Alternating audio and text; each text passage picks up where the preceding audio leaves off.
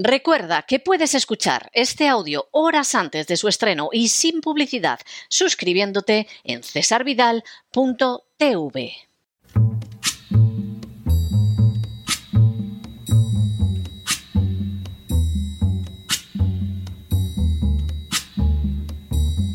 La voz con César Vidal, desde el exilio.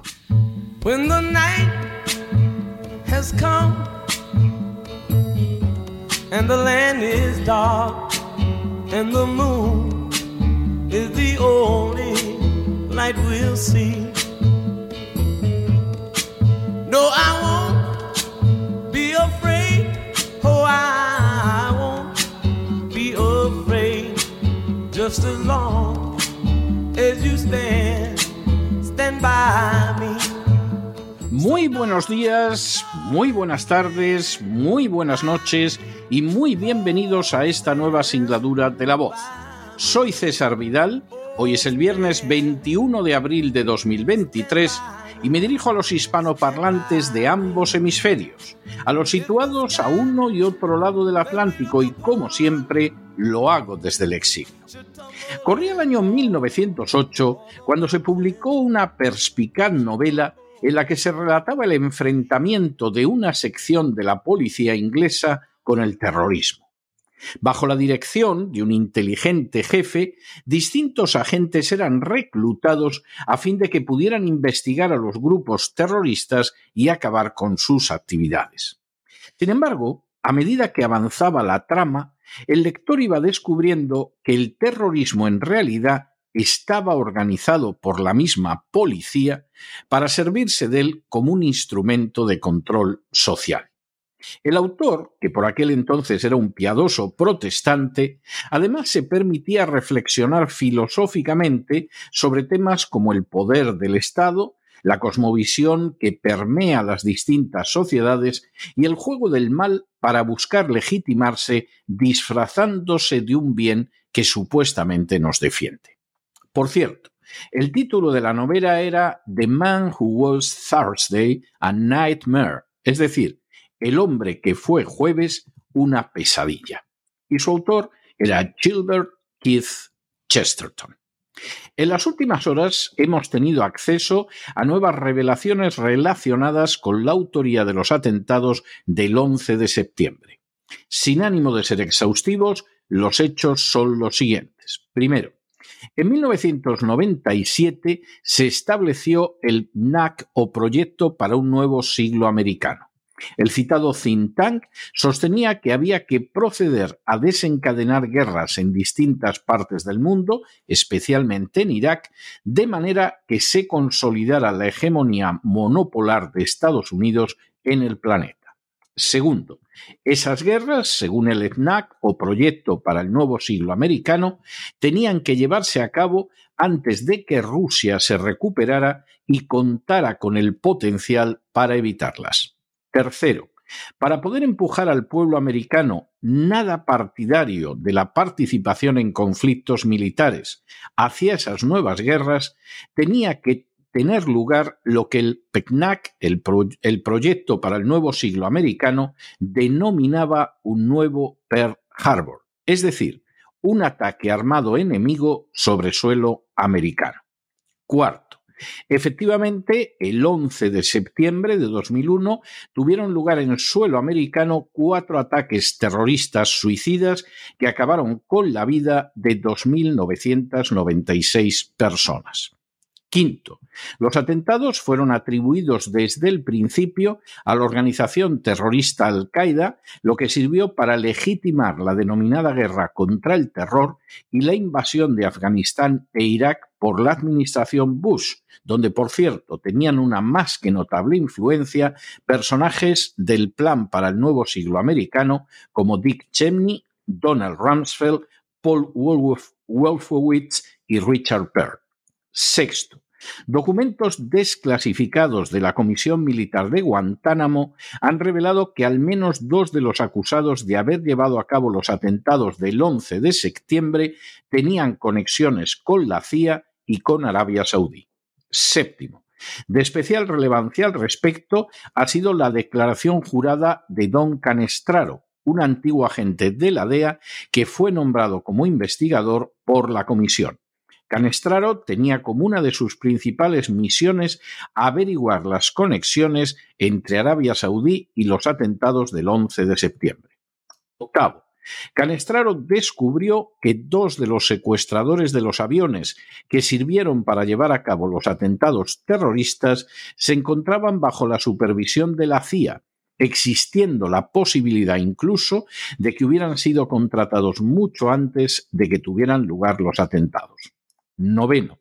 Se trataba de Nawaf al-Hasmi y Khalid al-Miqdar, que habían sido reconocidos por la CIA y la NSA como potenciales terroristas de Al-Qaeda, pero a los que no se impidió entrar en Estados Unidos, algo que por cierto hicieron en repetidas ocasiones, valiéndose de visados para entrada múltiple.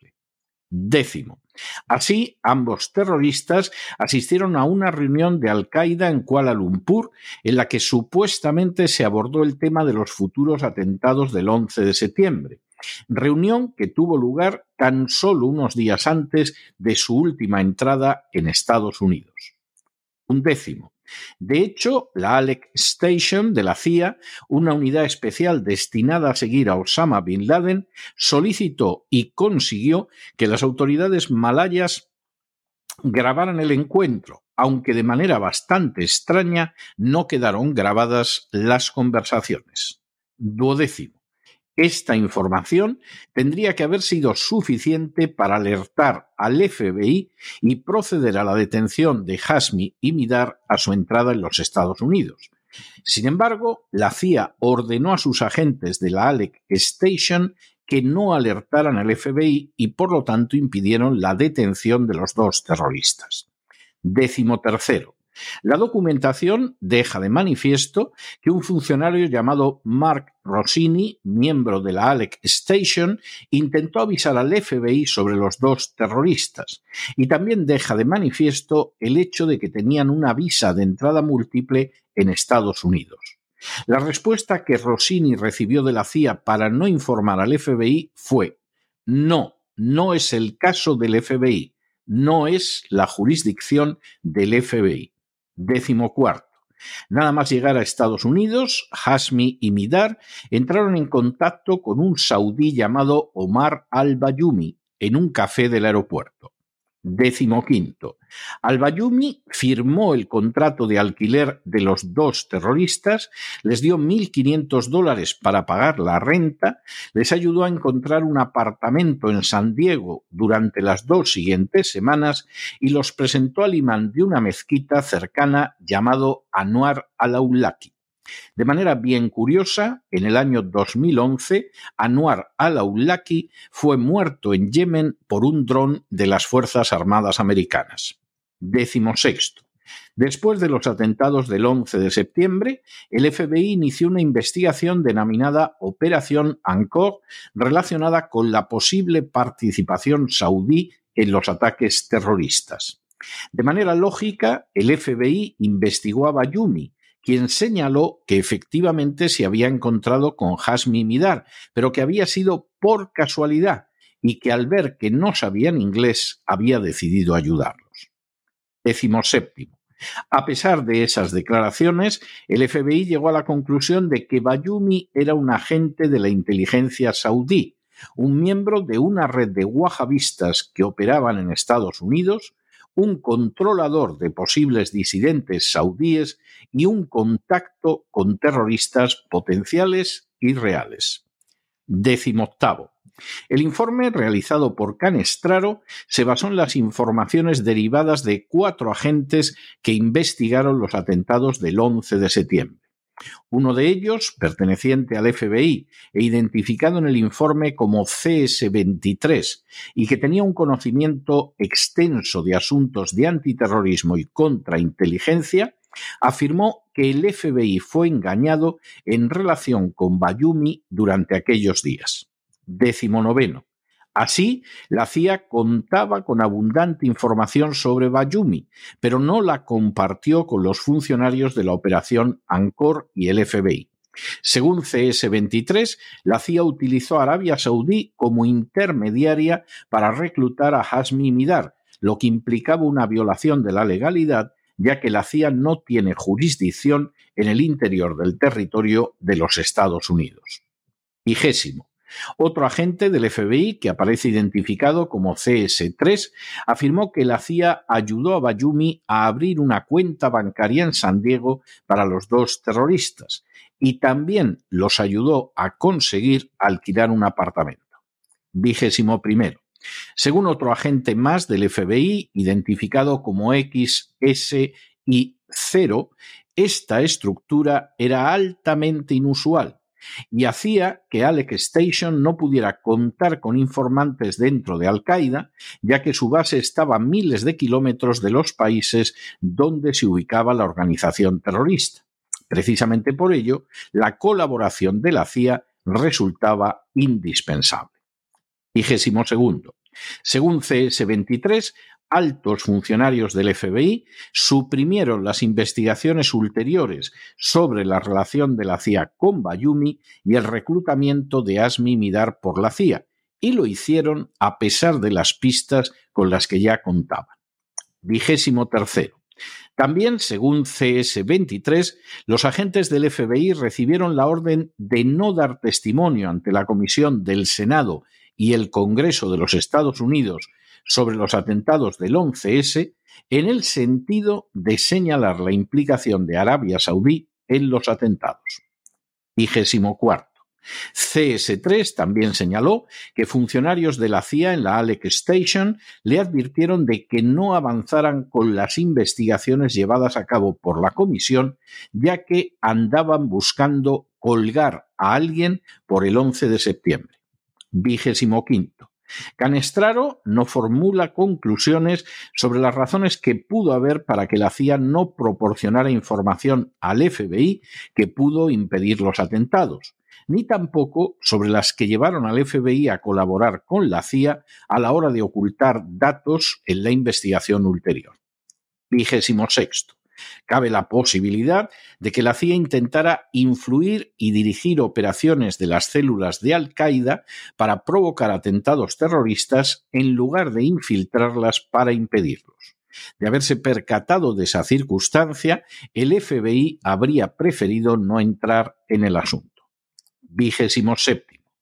Esa conclusión encajaría con las declaraciones de Richard Clark, un funcionario superior de contraterrorismo de la Casa Blanca, y de Mark Rossini, un antiguo miembro del FBI, realizadas en el año 2017 en un programa de History Channel, en el sentido de que el hecho de que la CIA no compartiera información con el FBI fue deliberado y que la razón había sido que la CIA esperaba reclutar a Midar y Asmi, un plan aprobado por Tenet, el entonces director de la CIA vigésimo octavo. De manera bien reveladora, tanto los presidentes Bush como Obama impidieron que se pudiera llevar a cabo investigaciones judiciales sobre la participación del servicio diplomático y de la inteligencia de Arabia Saudí en los atentados del 11 de septiembre. Vigésimo noveno. Esa eventualidad solo desapareció durante la presidencia de Donald Trump. Y trigésimo, tras su investigación, don Canestraro llegó a la siguiente conclusión. Siempre desconfié mucho del hecho de que el nombre de Bin Laden fuera mencionado literalmente horas después del ataque. Me convertí en muy escéptico sobre todo lo que dijera cualquiera sobre lo que sucedió o sobre quién lo hizo. Recordaba en mis pensamientos cuando todavía trabajaba para ellos y tuvimos la oportunidad de entrar en el campamento de Bin Laden. Había algo que no olía bien. Hasta el día de hoy no tengo seguridad acerca de quién estuvo detrás del 11 de septiembre, ni siquiera puedo imaginármelo. Algún día la verdad se revelará por sí misma y tengo la sensación de que al pueblo no le va a gustar lo que oiga. Los atentados del 11 de septiembre constituyen un acontecimiento histórico de enorme relevancia. Más allá del terrible dolor causado a sus víctimas y a sus familiares, sirvieron como un nuevo Pearl Harbor, como la justificación perfecta, como la aparente legitimación para que Estados Unidos procediera a la invasión de Afganistán y de Irak en una denominada guerra contra el terror. La realidad es que ambas invasiones estaban decididas mucho antes del 11 de septiembre y que especialmente en el caso de Afganistán concluiría en una terrible derrota militar para los Estados Unidos.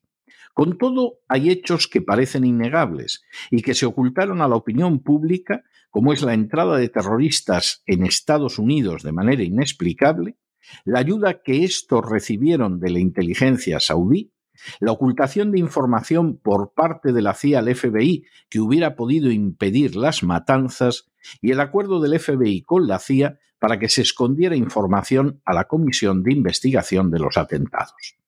Ante estos hechos cabe formularse algunas preguntas. Primera, los atentados del 11 de septiembre fueron fruto de una suma de negligencias o por el contrario derivaron de un esfuerzo para facilitar su perpetración. Segunda, en facilitar su perpetración tuvo que ver solo Arabia Saudí a través de un agente de su inteligencia o también colaboró la CIA. Tercero, esa facilitación de los atentados se debió a bondad por parte de la inteligencia saudí ante unos compatriotas despistados o a un plan para realizar atentados en Estados Unidos. Cuarto, esa facilitación de los atentados en el caso de la CIA estuvo relacionada con celos hacia las actividades del FBI, con errores tácticos o con el deseo de que los atentados se llevaran efectivamente a cabo. Quinta, las presiones de la CIA para que el FBI no revelara datos se debieron al deseo de cubrir las propias negligencias, de esconder que actuaba ilegalmente en el interior del territorio de los Estados Unidos o al de ocultar un plan mayor para perpetrar los atentados. Sexta, el FBI cedió ante esas presiones de la CIA para no enrarecer más el ambiente nacional o preocupado por las consecuencias que tendría una potencial colaboración de la CIA con los atentados terroristas.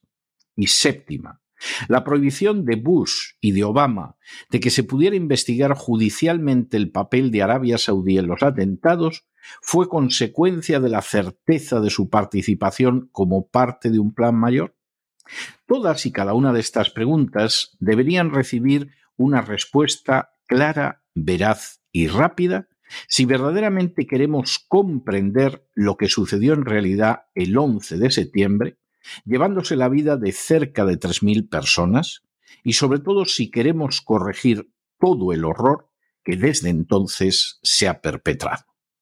Pero no se dejen llevar por el desánimo o la frustración, y es que a pesar de que los poderosos muchas veces parecen gigantes, es solo porque se les contempla de rodillas y ya va siendo hora de ponerse en pie. Mientras tanto, en el tiempo que han necesitado ustedes para escuchar este editorial, la deuda pública española ha aumentado en cerca de 7 millones de euros. Muy buenos días, muy buenas tardes, muy buenas noches. Les ha hablado César Vidal desde el exilio. Y Dios los bendiga.